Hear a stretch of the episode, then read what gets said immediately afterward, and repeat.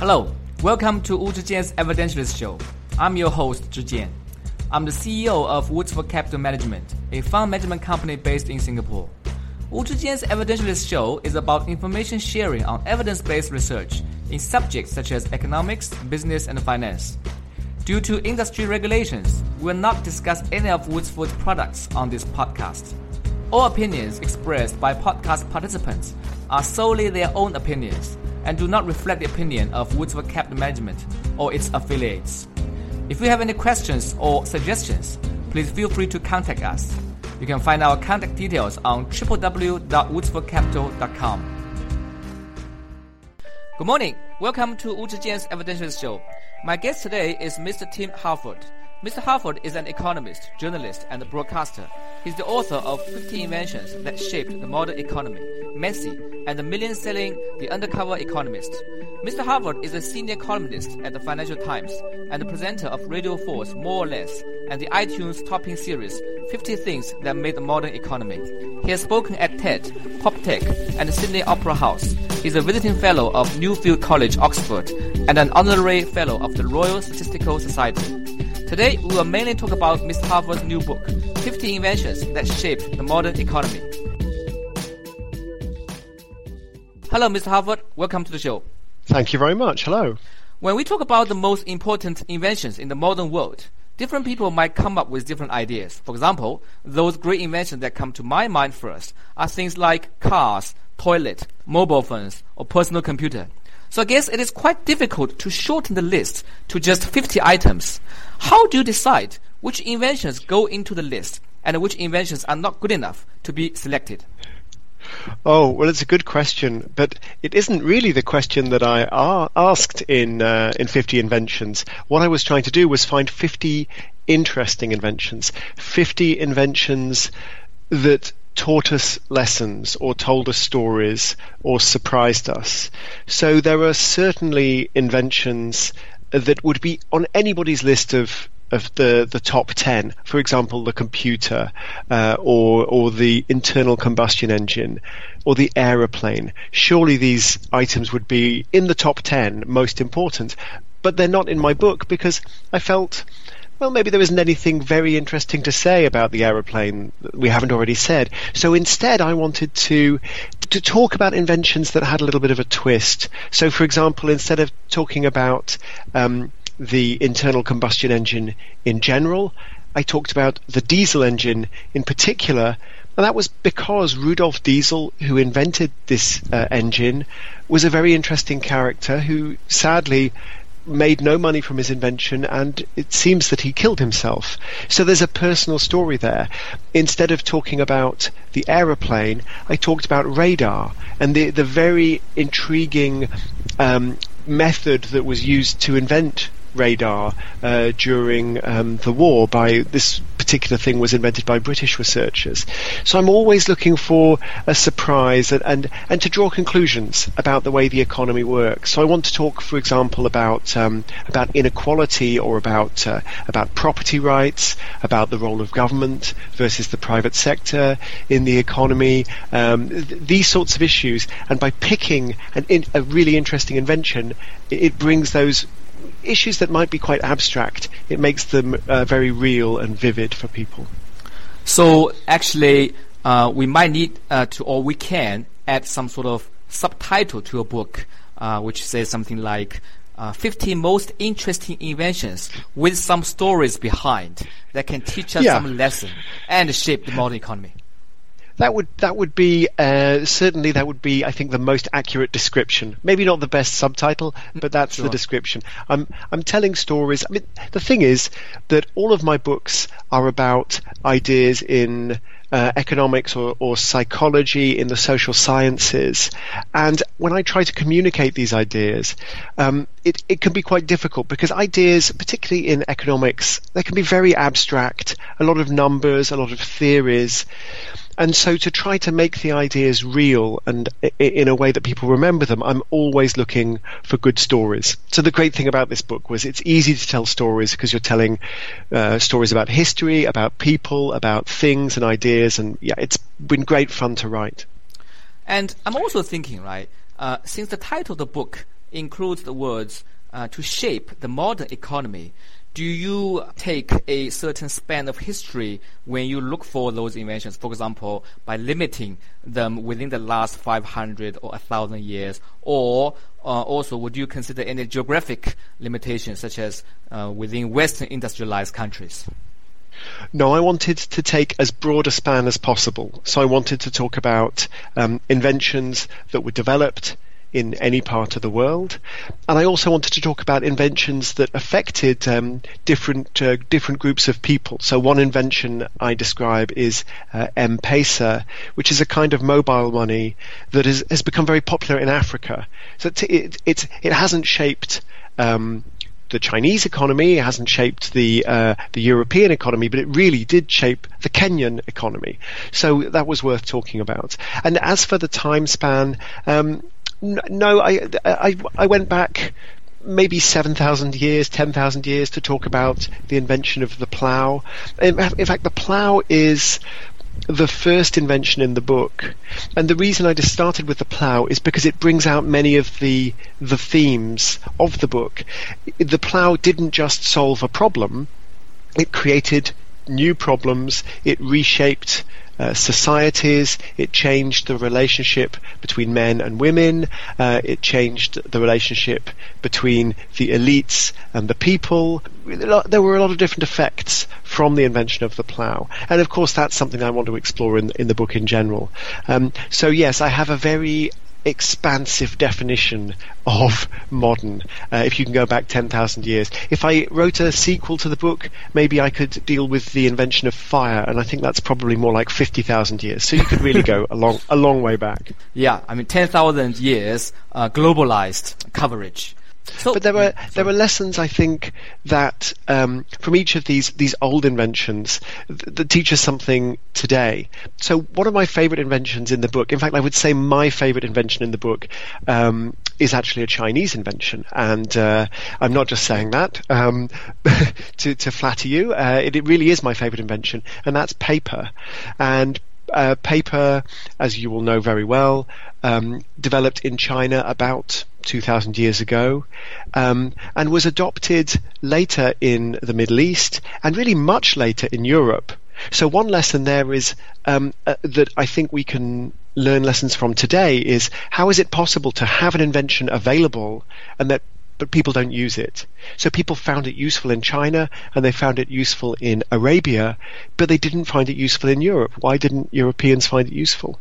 And and the, the other lesson that I find very interesting from paper is there's so much attention devoted to the most complicated inventions. So, for example, the Gutenberg uh, printing press, very, very important invention, um, paves the way for, for printing and therefore intellectual change, the newspaper, the novel, the textbook. And, and everybody, when I discussed the book with them, everyone said, oh, you must include the Gutenberg printing press. Mm. But of course, without this other invention, paper, the Gutenberg printing press is no use. I mean, you can print, you can print on other surfaces, you can print on um, animal skins, but economically, you need a cheap uh, writing surface. Um, paper is mass-produced writing surface, and the pr- and the printing press gives you mass-produced writing. So the two go together perfectly. But we pay attention to the complex invention, and then we ignore the simple invention that that makes it work. And that's a really important um, lesson for us all, because again and again in the modern economy, we see very simple inventions that make all the difference. For example, um, right up to date. Um, much simpler installation systems for solar panels. So for 30 years, we've been trying to figure out how to make solar panels uh, cost competitive. They've they've been useful for things like oh you could put them on a pocket calculator maybe but n- not you couldn't really power anything significant with them and suddenly they have become a competitive source of electricity and this is partly because of just economies of scale uh, particularly in China, very large manufacturing facilities, it just becomes cheaper. But also, um, learning about better ways to put together solar panels, uh, to install them um, like a piece of snap together furniture with very simple uh, tools.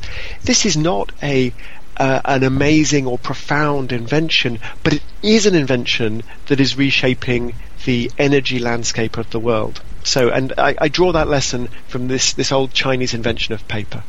Well, indeed, you know, um, it's uh, very interesting for you to mention paper, as I also noticed that uh, from your book.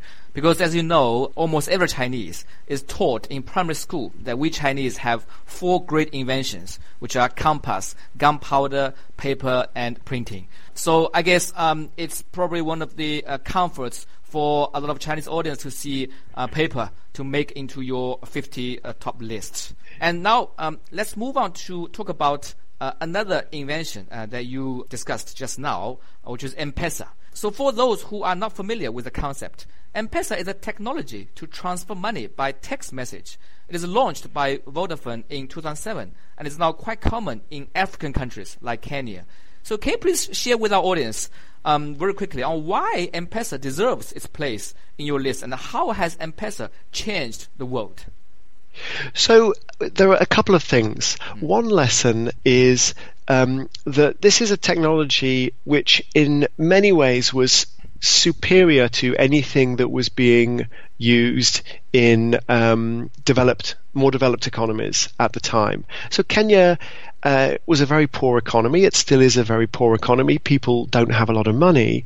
Um, very few uh, landlines, but people had phones. Um, very few people had bank accounts. So this is, you would say, a really underdeveloped financial system. But because there was not much infrastructure, it allowed what we call a leapfrog technology. The leapfrog technology is just you, you leap forward, you, you don't even go through the stage of bank accounts and landlines. You go straight to mobile money. And so uh, most Kenyan um, people then were using, instead of a, a, regular bank account, they were using an account with their phone company. Uh, and instead of electronic, uh, the usual electronic money transfer where you go into a bank branch and you talk to your bank branch and your bank branch sends a message to another bank, instead of that, the whole thing is done by text message. So they were well ahead. Now I think we're familiar with the possibility that you could send money via a, a mobile phone But this is 11 years ago. Um, it was really a very uh, new idea, and Kenya led the world. So partly this is this this idea I think is very interesting of the leapfrog technology. The second thing I think is interesting about M-Pesa is that um, it shows how uh, what seems to be just a technological convenience can change the balance of power because um, M-Pesa is now being used, for example, in Afghanistan, where it has helped to reduce corruption. Um, what would happen before in, say, the Afghanistan police would be money would be given to a police department. The police chief would take some of the money and then he would pass it to his lieutenants and they would take some money and it would go down the pyramid. And the guys at the bottom get hardly anything because this money is being stolen by their superiors. Suddenly, with uh, M-Pesa being used to transfer the money, you can just send the money directly to the people who are supposed to receive it. And so it, it completely changes the ability uh, for corrupt officials to uh, to take this money. Um, and we're also seeing the same technology now being used in foreign aid historically the model of foreign aid has been um, either big charities or governments or uh, institutions like the World Bank will uh, give money to governments and and those governments will develop projects. The new model, um, pioneered by um, charities such as GiveDirectly, is that somebody in a richer country says, I want to give money to people in a poorer country, I just give the money directly. I can just send it by text message. And if I want to send um, $5, it's not much to me, it's a lot of money to them. I can do it with no intermediaries. And the money goes straight into their bank account, straight into their pocket, and then they can decide do I want to spend this money on um, a, a, bicycle or... repair or clothes or a goat or or more food or it, all the different things? Because of course, if I want to send money to someone in Kenya, I don't know what they need. I can only guess. Um, but if I send it, I, I can have some confidence that they will know what to do. So yeah, a simple idea that that changes what becomes possible. Well, it's very interesting that uh, first you mentioned this uh, leapfrog uh, which reminds me of uh, what's going on in China now. Uh, if you look back yes. the last uh, five or ten years, uh, mobile payments, especially via WeChat or Alipay, uh, becomes so popular. And uh, um, nowadays, you know, even foreigners, you know, from UK, France, they will be amazed that you can go around China, do everything that you like without holding any cash in your pocket. All you need yes. is just a mobile phone with a WeChat or Alipay account. Um, now, I, I remember this a little because I, I visited China in um, 2003. Um, was the, my first visit to China. My wife speaks um, quite good Chinese, so she okay. took me around uh, around China, and um, I, I remember being surprised by the the phones that people had. Uh, this, of course, is before the age of smartphones, but I, I, was looking at people on the bus, on the train, and saying, I, I thought China was um, a developing country and I come from a rich country, but these people have better technology in their pockets, better phones. so this this was the first time that I you know opened my mind to uh, the possibility of this this sort of leapfrogging. And I'm going to China again later this year, and I'm really um, looking forward to seeing what people are doing with uh, with mobile payments. Because as you say, people keep telling me that uh, sitting in London, I have no idea how. Uh, how rapidly the um, the technology has developed, and it's really the same thing as has happened in Kenya. Um, it's the initially um, there is not as much infrastructure, and so because the infrastructure is not as great, um, you get to choose. You get to go down a new path and explore new technologies, and if you make the right choices, then it's possible to advance very quickly. Indeed, I guess that you know when you go to China again uh, this year, uh, if you travel uh, through the country via high-speed train or uh, going to all these different airports, you probably wouldn't feel that different in China compared to Western Europe. Um, oh, I, I, expect I expect that the trains in China will be better than the trains in Western Europe. I certainly have that hope. Okay. Um, and my son is very inter- interested in high speed trains. He's six years old, and uh, he we are very much looking forward to travelling on on uh, the the very latest uh, Chinese train technology. No doubt, I'm sure your son will enjoy it. I'm also thinking, right, along the line of this digital money transfer, uh, things like Bitcoin also come to my mind. So do you think that this cryptocurrency technology is something like a next generation M-Pesa that might bring revolutionary change to our world? I think Bitcoin is quite different. Um, so M-Pesa is uh, it's an electronic money, but it relies on a central um, authority, like the phone company or a bank, to check because other, otherwise it's just a string of data and you can copy that string of data uh, and so you could make as much money as you want. So you need this um, this central party to say uh, yes. The money has passed from uh, from Tim's account, yeah, from A to B, from this account to that account. Um, so um, Bitcoin and the the blockchain technology that underlies it, as I'm sure um, many of your listeners will know, the the change here is not that it is electronic. The change here is that it is decentralized. Mm. So there is a effectively there is a a, a spreadsheet out there on the internet um, being stored on many people's computers, and those computers are, are cross checking and agreeing what the spreadsheet says. And, and the spreadsheet is basically the thing that decides uh, who has the money. Is it A or B? Now, in principle, that decentralized verification technology could be used for all sorts of things. Um, you know, to agree contracts, to agree that a certain activity has happened or has not happened. There's a lot that you could do with it. Um, at the moment, I think it, there are a lot of problems partly there's this bubble in Bitcoin. People are going crazy about Bitcoin and cryptocurrencies, which I don't think is really very helpful for the development of the underlying uh, blockchain technology. But also, the technology is um, is actually very expensive to transact and very clumsy to transact. There's a lot of energy um, used, and so this is the opposite of M-Pesa, which is extremely simple and efficient and cheap. Um, and so you have these absurd situations where um, even uh, you know even at, at, Bitcoin conferences, people won't accept Bitcoin because it's just too expensive to do so. Mm. So uh, you know, I my sense is that we haven't yet figured out what to do with this technology, the blockchain technology. people keep talking about cool ideas, but the the cool ideas are not yet happening. And we've had nearly ten years now, so um, so I wonder. I wonder what needs to change before we really unlock the potential, or maybe maybe we're just wrong and there is no potential. There, you know, the potential isn't really there. Um, one lesson from the book, from other technologies, is sometimes uh, people make a breakthrough. For example, the electric motor, and then it seems to be just ready to go, but actually it takes 20, 30, 40 years before we really understand how to use it and what to do with it. So maybe we'll have this conversation again in 20 years' time, and the world will have changed because of blockchain. But so far, uh, I don't see it. Well, and also, right, a very interesting point that you mentioned from your book is that sometimes one of those greatest inventions are actually very simple. It doesn't have to be a complicated technology that not many people understand, like blockchain. Uh, which brings me to another invention you mentioned uh, in the book called a Billy bookcase. Because usually yes. when you think of you know inventions, complicated things like iPhone, Macintosh, uh, clock, or even clock. I mean, clock actually is very complicated to make at the time.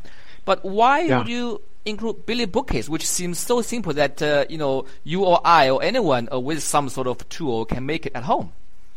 Yeah, well, the idea is um, to remind people that sometimes the simple inventions are important. So the Billy bookcase um, is. Uh, I think the most popular bookcase in the world. It's made by IKEA, and it's um, self-assembly, so it comes in a in a kind of flat box, and you have to open the box, and then you have to put it together with simple tools and there are some cartoons to tell you how to do it. Um, and uh, it's it's very very popular. And IKEA in general is a very successful global brand, um, based on making these very simple, stripped down inventions. So there is a statistic that seems seems to be true that um, I think it's uh, one uh, ten uh, percent of Europeans were conceived in an IKEA bed. Um, so it's a very it's a very popular um, brand of, of, furniture. But what is the, what are the lessons of, of the Billy bookcase? How did it get to be so popular? Um, it's not because it's an amazing piece of complicated technology that nobody could understand. It's the simple stuff. So trying to work out how to make it as simple as possible to assemble, how to make it um, use the minimum amount of materials while still being uh, usable. So, for example, it has a um, a nice varnish on the surfaces that you can see, but the surfaces you can't see, there's nothing. It's just kind of rough um, chipboard. Um, uh, it, it's easy to pack and to transport because it's self-assembly. Previously, a, a, bookcase, it'd be very difficult to get a bookcase into a car. Um, mm. It would a lot of space in a truck, but once you develop the, all of these things to, to flat pack, um, they're much, much easier to transport around. So this is really an invention that works because it's very um, simply and well designed, uses the minimum of materials, still looks good, and is logistically easy to transport, both for the uh, the retailer and for the consumer. And my argument is really a lot of economic progress is like that. It is not that somebody invents some amazing new magical technology. It's that somebody takes a previous idea and makes it just a little bit better, a little bit lighter, stronger, cheaper, or easier to use. And enough of those changes are in fact what's behind a lot of economic change. Sometimes, yes, someone invents the computer, someone discovers electricity, but very often it's it's just like the Billy bookcase. It's simple. Indeed. And now let's move on to another very interesting invention mentioned in the book uh, that caught my eye, which is uh, management consulting. When we talk about inventions, usually we mean concrete and tangible things like a car or a telephone. Um, yeah, all co- concrete is in fact one of the inventions, concrete itself, but sure. yes. and secondly, a management consultant doesn't sound like a sort of traditional profession, such as a doctor or a lawyer or an accountant or a teacher. So maybe can you yeah. share with us, you know, the brief history of how management consulting was invented and how it has changed the world? Yeah, there are lots of uh, little lessons here. Uh, one thing, of course, is that services are a very important part of the world economy, whether it's getting your hair cut or whether it is um, hiring a designer or, as you say, a lawyer, accountant, doctor, or a management consultant. This is a big part of uh, a modern economy. So we can't talk about how the economy works and only talk about physical inventions. We have to talk about ideas and we have to talk about services. Mm. Now, management consulting is a very strange kind of service because you are um, you have an organization, you have managers, and then you hire some other people to come and tell your managers how to do their jobs. That's mm. strange. Um, so I wanted to go through the history of this very strange profession, and um, it begins, I think, about uh, 100 years ago when American companies, because of um, the size of the American economy, because of the the physical geography, um, but we we're starting to develop the railways, cars, and the telegraph and the telephone. It becomes possible to have organizations that that span a really large geographical area. So the the branch offices are thousands of miles away from the head office. Um, so then, how to organize this this kind of business becomes an interesting question. You know, is it is it geographical? Is it divisional? You know, we have the marketing division and we have the the manufacturing division. How do we? So management itself becomes a a, a serious um, challenge. And then along come the accountants, and then accountants start to use accountancy to start thinking about the future. So rather than to say, okay, here is how the business performed last year, they say, oh, here is how we want the business to perform next year, and we draw it, we draw up accounts, fictional accounts for next year, and then next year we can compare the the fictional accounts that were our target against what actually happened, and we can start to make changes. So this is the birth of the profession, um, and some really big characters like James McKinsey, who is this cigar chomping, uh, plain speaking guy who used to swear at his staff, and then when he, he suddenly died, he died quite young. Um, he he was then um, re- replaced by his lieutenants, uh, including Marvin Bower, who who established what we now know as McKinsey, which is the most famous accounting firm. Mm. But the other thing that I think is not appreciated about management consultancy is that it was government regulation that created the space for the management consultants to thrive. Previously, if you wanted advice, you might go to a lawyer or an accountant or to maybe an investment banker. But um, in the 1930s, there was a, a financial regulation in the 1930s to prevent conflicts of interest. So they would say, "Oh, you can't go to your um, you can't go to your investment banker for advice because your investment banker has a financial stake in the advice that he's giving you. So you create this this situation where you are legally obliged to seek advice, but none of the people that you would go to for advice are allowed to give it to you. And so the management consultant appears and he is able to, to give you advice. And at the time, of course, it always, almost always was a, a, a he. Um, not many women in the in the profession. Then later in the 1950s, you get a similar situation. Regulators come in and they say, um, uh, we need independent sources of, of advice um, on how to use computers, IBM is completely dominant. Um, and IBM is not allowed to provide consultancy services and the computing. Uh, so you have this kind of regulatory response to, uh, to, to IBM's uh, monopoly, and so then but somebody needs to explain to you how to use these new computers. And again, the management consultants uh, show up with their uh, technical expertise. So the, this whole industry was in part created by legal changes rather than by an urgent demand uh, by the from the customers. So I guess uh, the lesson here that we can draw uh, from this invention is that a, a profession um, sometimes doesn't come purely based on natural or market demand. It's a combination of the change that has been taking place in companies, uh, as you mentioned, becoming bigger, uh, more international, geographically spanning wider, and also change from the uh, government's regulation, the institutions, anti-monopoly against conflict of interest. So, so actually, these are the very interesting history that's behind the invention of this occupation on the surface. No, absolutely. I mean, another example, simple example. I would not need to have an accountant um, if it wasn't for government regulation. Previously, an accountant would be you would need an accountant if you had um, investors or if you had a complicated business and you really wanted to understand all the stocks and the flows. Um, but for me, I mean, my income is from writing and from books it's not complicated. I, I wouldn't need an accountant, except of course I have to pay my taxes. And so to calculate my taxes, I have to hire an accountant. So, and the accountant is very good, and of course everybody needs to pay their taxes. But this profession, um, this particular profession wouldn't exist if it were not for the need to respond to the government regulation. And, and that's true, I think, in a lot of cases.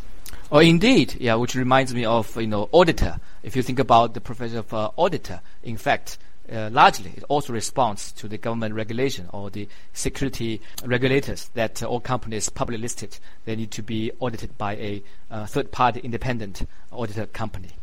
Things like yes that. it would it would be interesting to reflect on if there was no government regulation investors you, you might think would still demand some kind of audit. Um, otherwise why would I invest my money in, in your company? Um, but maybe the process would look very different and the profession would look very different our conversation can go on and on, but due to the time limit of the interview, I'll have to stop here. I would recommend my listeners to go read the book 50 Things That Shape the Modern Economy, in which there are other fascinating inventions such as insurance, robot, index funds, battery, passports, TV dinner. One question I do have for you though is when you did the research on these inventions, did you find any common pattern between the inventors or countries' origins? I guess a lot of people would be interested to know what are the secrets that will trigger people to be more creative and invent more useful things for the world. I, there was no particular pattern, and I think that that was interesting in itself. Inventions are very unpredictable. There are certain times and places that seem to be very uh, inventive. So, um, uh, centuries ago, China was the world center for innovation. This is mm. where all the big inventions were coming from.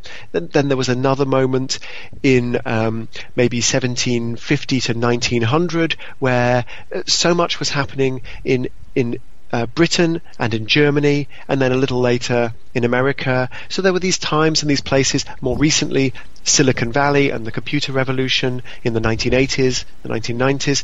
No, it's not easy to identify uh, a pattern. Sometimes it's a completely serendipitous, uh, random event. Sometimes it's a, a, single lone genius. Other times inventions um, just seem to emerge. They're, they're sort of in the atmosphere, and if one person didn't do it, somebody else would.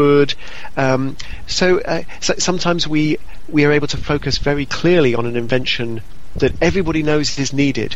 For example, barbed wire in the United States in the 1860s and 1870s, everybody knew that there was a need for a simple, cheap fencing solution. The question is how to do it. Um, other times, um, the, something is invented and then nobody knows how it will be used for centuries. So when prime numbers were fully being developed and analyzed really in the 1700s and 1800s. Nobody knew then that prime numbers would be the building blocks for um, cryptography and the technologies that keep us safe on the internet and mean that we can you know, send money over the internet. So that was completely unpredictable. So you have this huge range.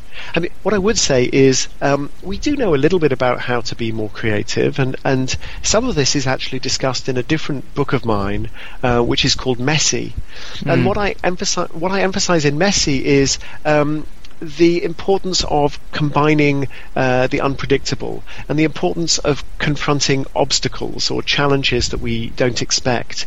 We very often try to put ourselves in a very safe place where the the situation, our routine, it's very comfortable, it's very predictable, um, because that just feels nicer, it feels safer. But I show again and again in Messy um, when people are forced to um, deal with obstacles they didn't want to deal with, or when they are they find themselves working with unfamiliar people or in a strange setting. This is very often what leads to a creative breakthrough, whether it's in the arts, music, uh, or in science and technology. Well, this also reminds me of uh, a conversation that I had with uh, my roommate in college, uh, who was very disorganized. Uh, you know, all the books, his um, stuff was all thrown all over the place. And his argument was always that, you see, the more creative people, they're always more messy and disorganized. I'm not sure whether, you know, that's uh, supported by a lot of evidence.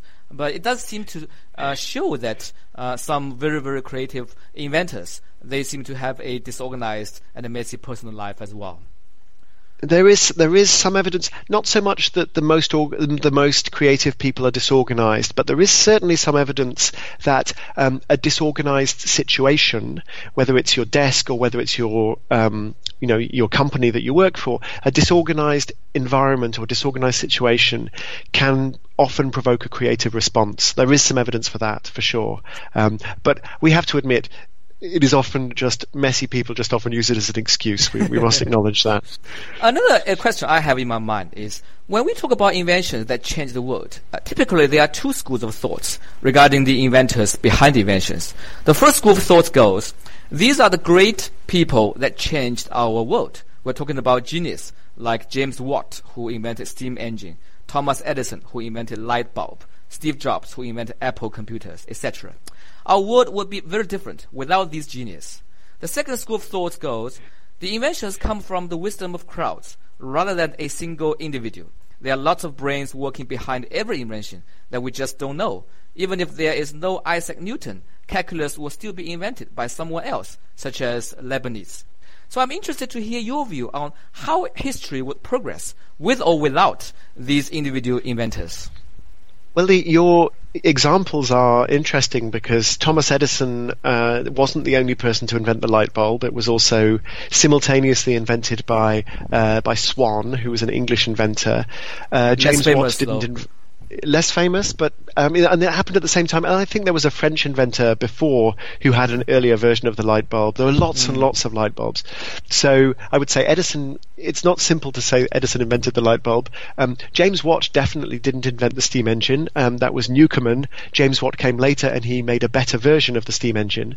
Um, and then there were many other improvements on Watt's designs.